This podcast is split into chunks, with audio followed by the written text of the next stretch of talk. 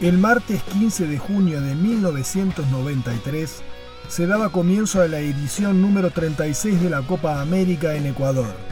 Argentina era el último campeón y tenía como objetivo defender el título. Aquel equipo dirigido por Alfio Basile no mostraría un gran nivel de juego como supo hacer en Chile dos años atrás, pero mantendría el oficio de campeón, el sacrificio y la garra necesaria para sobreponerse ante la adversidad. Y por supuesto, las milagrosas manos de Goicochea en los penales, como en el Mundial de Italia 90.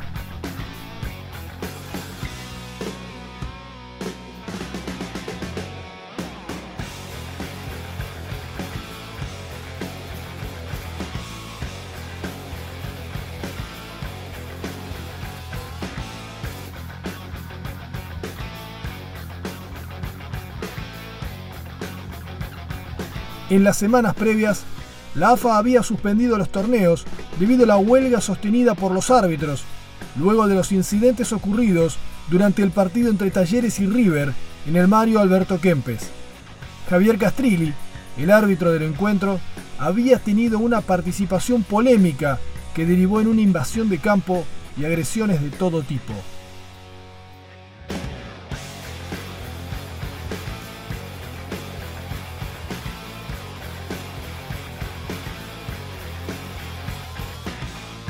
Trataremos de conseguirlo, que, que, no pase o no vuelva a suceder lo que pasó la semana anterior en la cancha de, Córdoba. Tuvimos eh, a un árbitro genéricamente, no es Castrilli, no es eh, La Molina, no es Vizcay, es, un árbitro que fue atropellado, empujado, eh, agredido de diferentes maneras y nosotros luchamos por eso. Estos partidos se, se suspendieron, ¿no? Pero creo que la selección está bien está totalmente tranquila en que va a ser un buen partido en América. Bien, muy bien.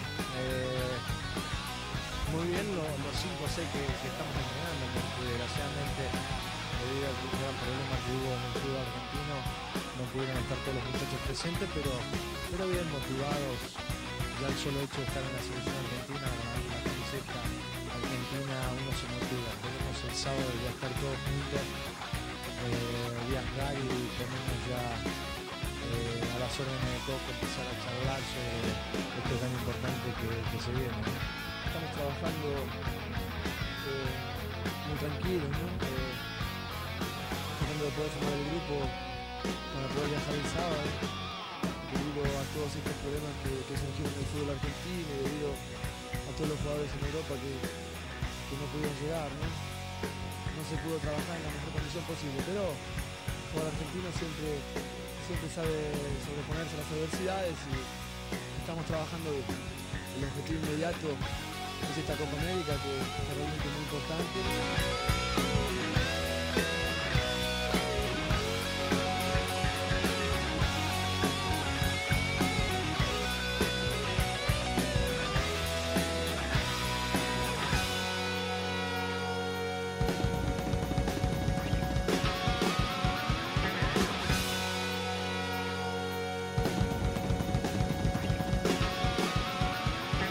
A pesar de los primeros inconvenientes con los que tenía que lidiar el equipo, Basile seleccionó a 22 jugadores que irían en busca del bicampeonato y el prestigio internacional.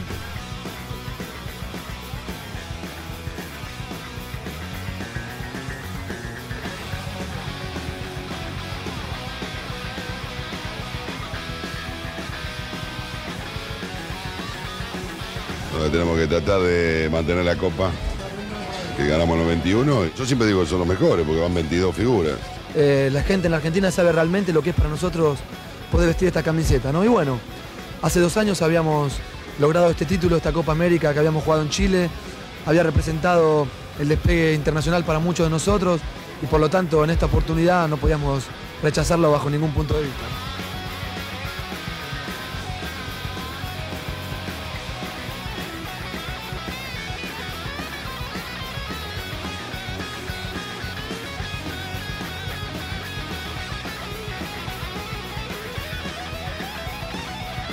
De la Copa América Ecuador 1993.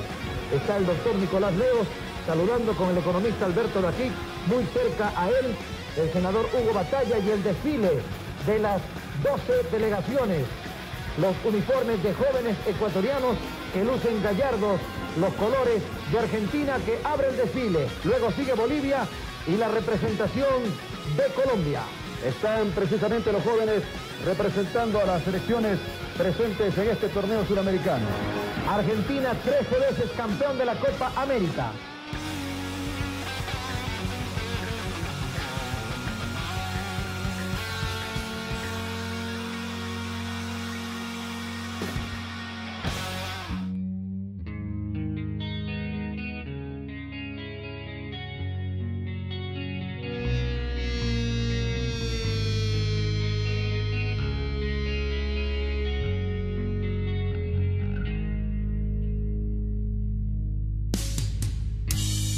El torneo modificaba su formato anterior y participaba a 12 equipos, las 10 selecciones nacionales sudamericanas y dos invitados, México y Estados Unidos.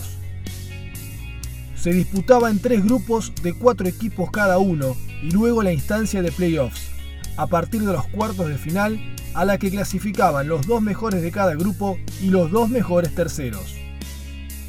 El grupo A estaba conformado por Ecuador, Uruguay, Venezuela y Estados Unidos. El grupo B por Perú, Brasil, Paraguay y Chile. Y el grupo C compuesto por Argentina, Colombia, México y Bolivia. El jueves 17 de junio, el seleccionado argentino hacía su debut en la Copa América frente a Bolivia. En un partido chato, sin muchas luces, Argentina no mostró un buen nivel, pero le alcanzó para ganar 1 a 0 con gol de Gabriel Batistuta.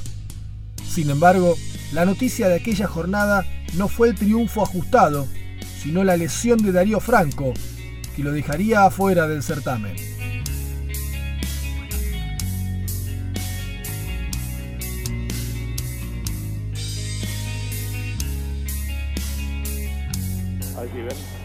Aquí lo está atendiendo por ahora Darío Rojas.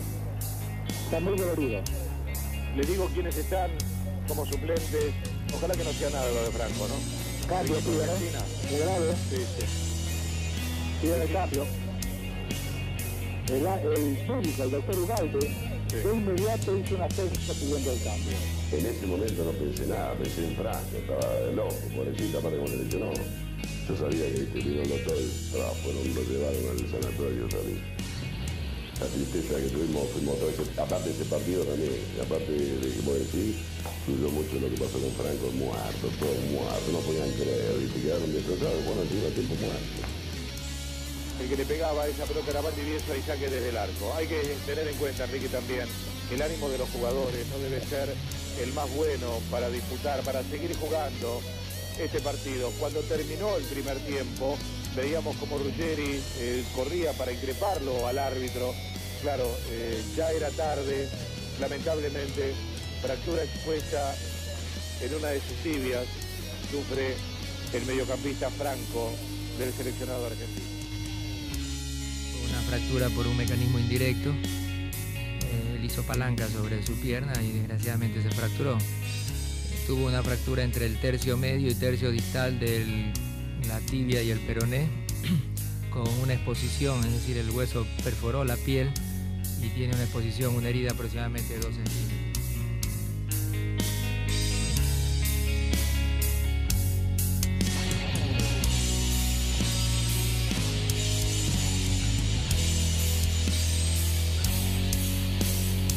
Más allá de la victoria en el debut, el plantel estaba muy golpeado por la dura noticia de la lesión de Darío Franco.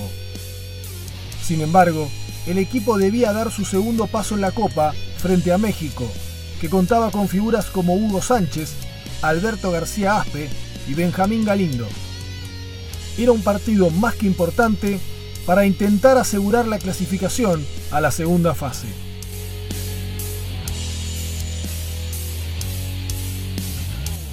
Le sucede a Darío, ¿no? Que estamos todos tan dolidos porque son lesiones graves, son lesiones que, que te da como decir me voy a mi casa, no juego más, que gane Bolivia, que empate, que hagan lo que quieran. eh, eso supera todas las cosas, ¿no? Todo un, un solo partido de fútbol, un campeonato. Pero no, tenemos que estar tranquilos. Se ganó el primer partido. Eh, en cuanto a lo futbolístico, tenemos que corregir un solo detalle, no, no querer en dos toques hacer el gol. Tocar, tocar la pelota, tocar, tocar, tocar, que este equipo cuando se junta en el medio de la cancha y tocan la pelota, eh, vuelven loco a cualquiera. Yo si me toca enfrentar a Argentina, estoy en, la defensa rival y, lees la lista de los jugadores, cómo agarrar y decir Batistuta, eh, García, eh, Acosta, Medina Bello. México es un rival dificilísimo, un rival que lo vi en la eliminatoria, hecho las cosas muy bien, jugadores con personalidad, y va a ser un partido decisivo para nosotros, clave porque de sacar un buen resultado, vos sabés que ya enfrentás a Colombia con otra, otra mentalidad, con otro, una tranquilidad extra.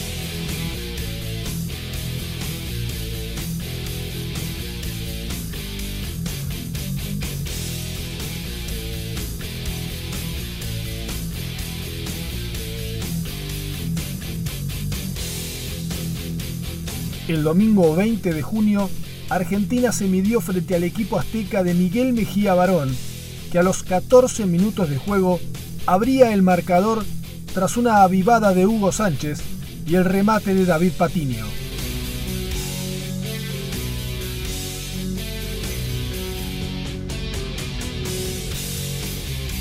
La marca de Basualdo hace el túnel, da para Hugo Sánchez, foul, y aquí hay oportunidad de gol directo.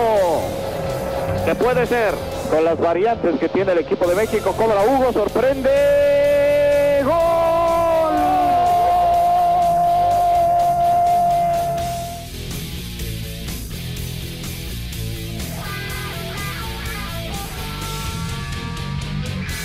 Argentina respondió rápido y a través de Oscar Ruggeri marcó el empate que sería definitivo.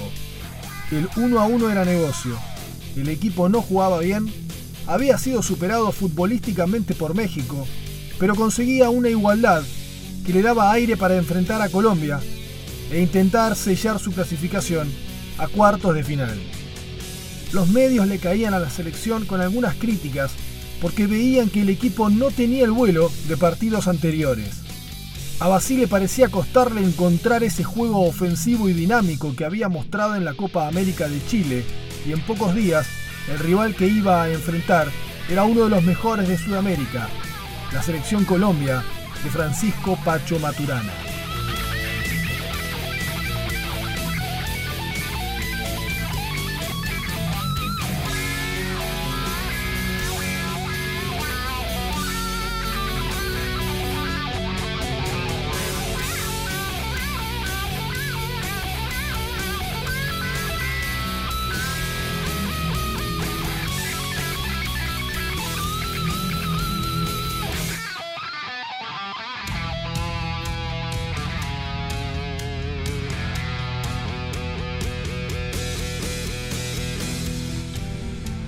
En el próximo capítulo de este podcast nos vamos a meter en lo que fue el último partido del Grupo C entre Argentina y Colombia para intentar clasificar a la próxima fase.